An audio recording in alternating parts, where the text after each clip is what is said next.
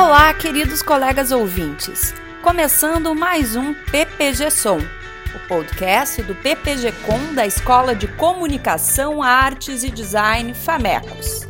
Neste episódio, conversamos com a doutoranda Ana Cecília Nunes, que recentemente foi contemplada com uma Bolsa Internacional de Apoio à Investigação na área do jornalismo.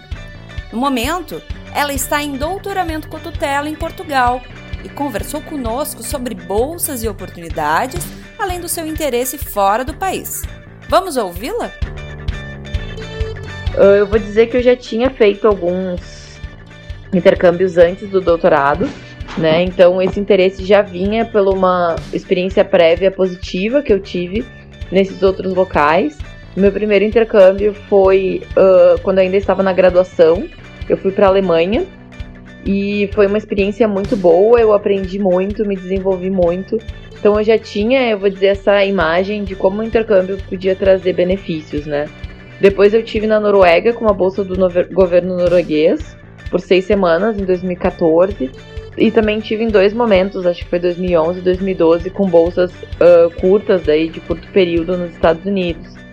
E eu sempre vi que essas oportunidades me desenvolveram muito no sentido de uh, entender novas realidades, de conseguir trazer novas referências, de conhecer outros sistemas acadêmicos, né?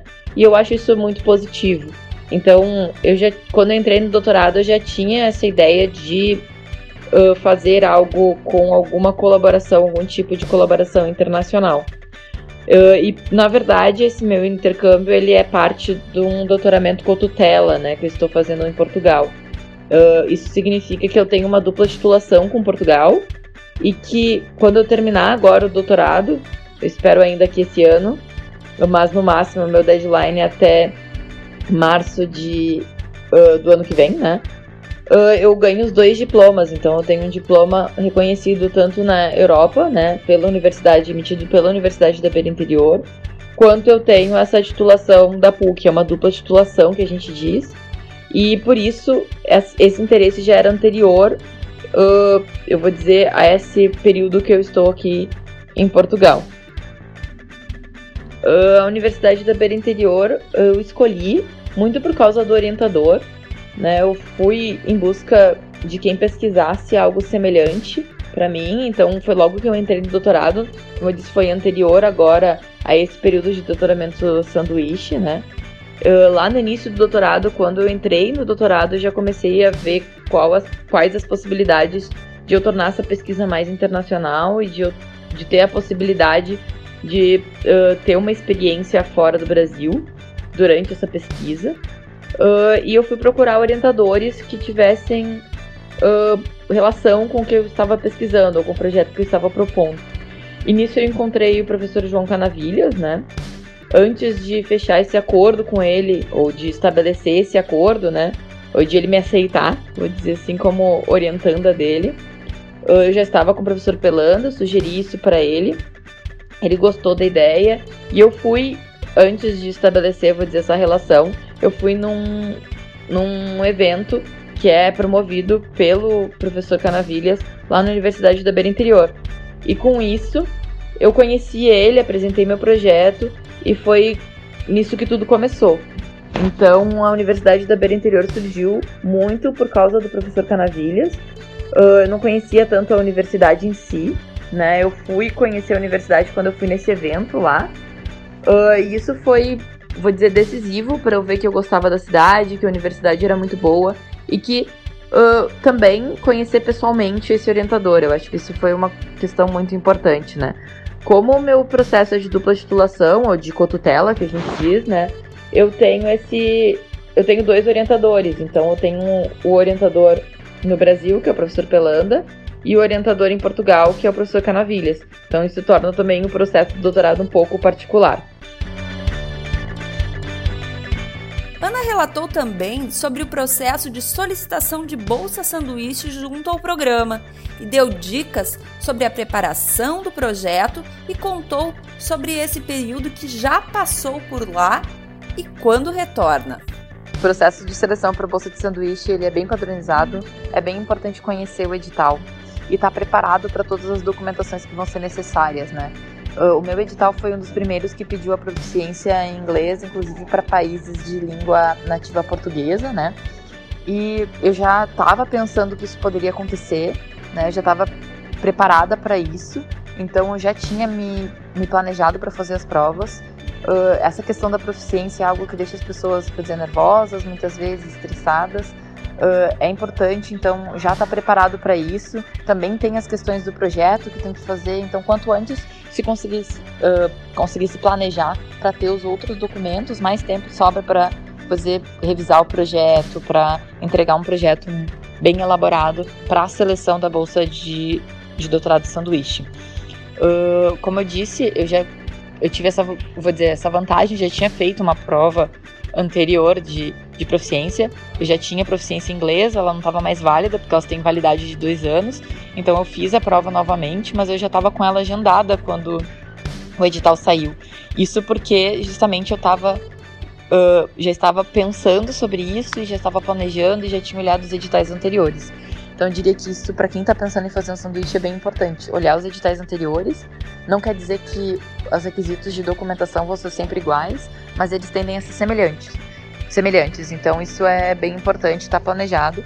O processo de seleção é sempre padrão. Claro que a gente sempre tem um pouco de ansiedade, né? Fica esperando os retornos, esperando as respostas. Mas eu diria que conhecendo o edital e estando preparado com os documentos com antecedência já ajuda muito nesse processo. Uh, eu fui no último mês, então possível de uh, vigência, né, de início, vou dizer, do, do doutorado sanduíche no edital que eu participei. Eu fui em novembro uh, do ano passado. Minha bolsa encerrou agora em abril, mas eu finalizo as minhas atividades em Portugal em junho, porque como eu tenho esse processo de cotutela, né, eu continuo lá, daí claro sem bolsa, mas continuo vendo isso. Eu vim para o Brasil agora para passar Páscoa, visitar, e agora eu vou retornar a Portugal com autorização da CAPES. Uh, fico em Portugal, então finalizo o semestre e durante esse período lá eu acabei recebendo um convite para me aplicar para uma Visiting Research na Inglaterra, uma posição de Visiting Researcher. E eu vou então ficar como pesquisadora visitante. Me apliquei, fui aprovada e eu fico na Inglaterra também um tempo. Então eu retorno para o Brasil em julho, na verdade. Uh, isso também já é um retorno do próprio período de sanduíche, dos professores que a gente conhece em eventos, em, em outros contatos com orientadores, em eventos na universidade, em eventos no país. Isso é bem legal, já é um, um resultado interessante.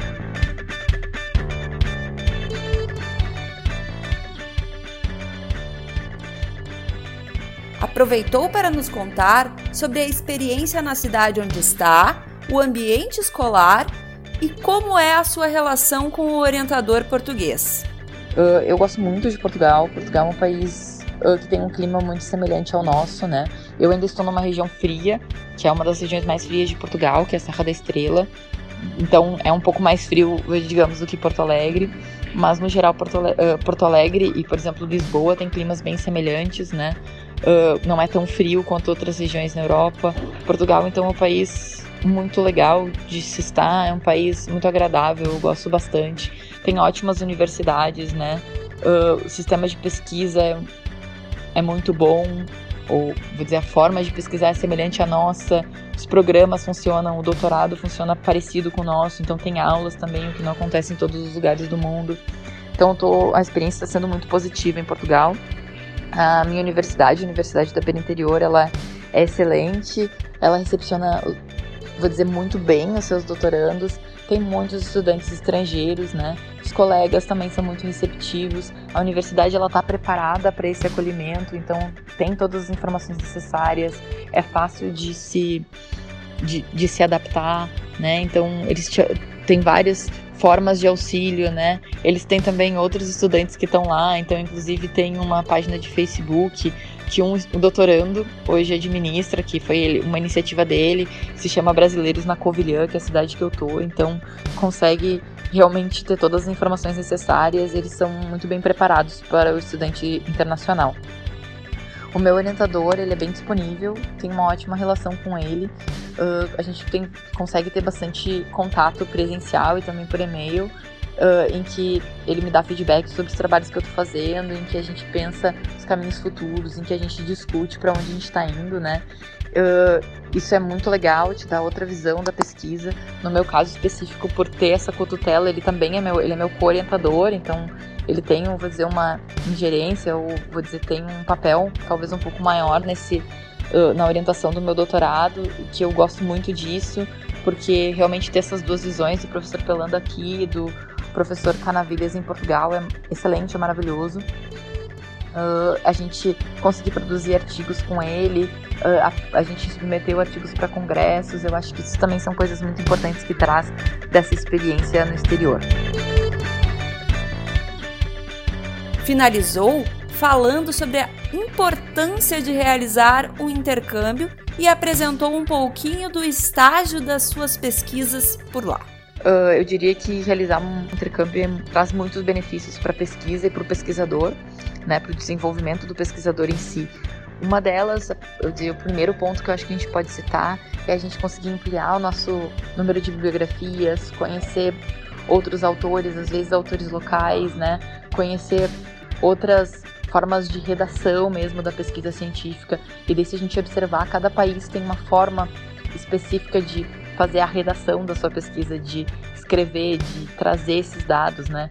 E a, essa própria, vou dizer, forma de apresentar a pesquisa se difere de país para país, é muito interessante, a gente aprende muito com isso, né?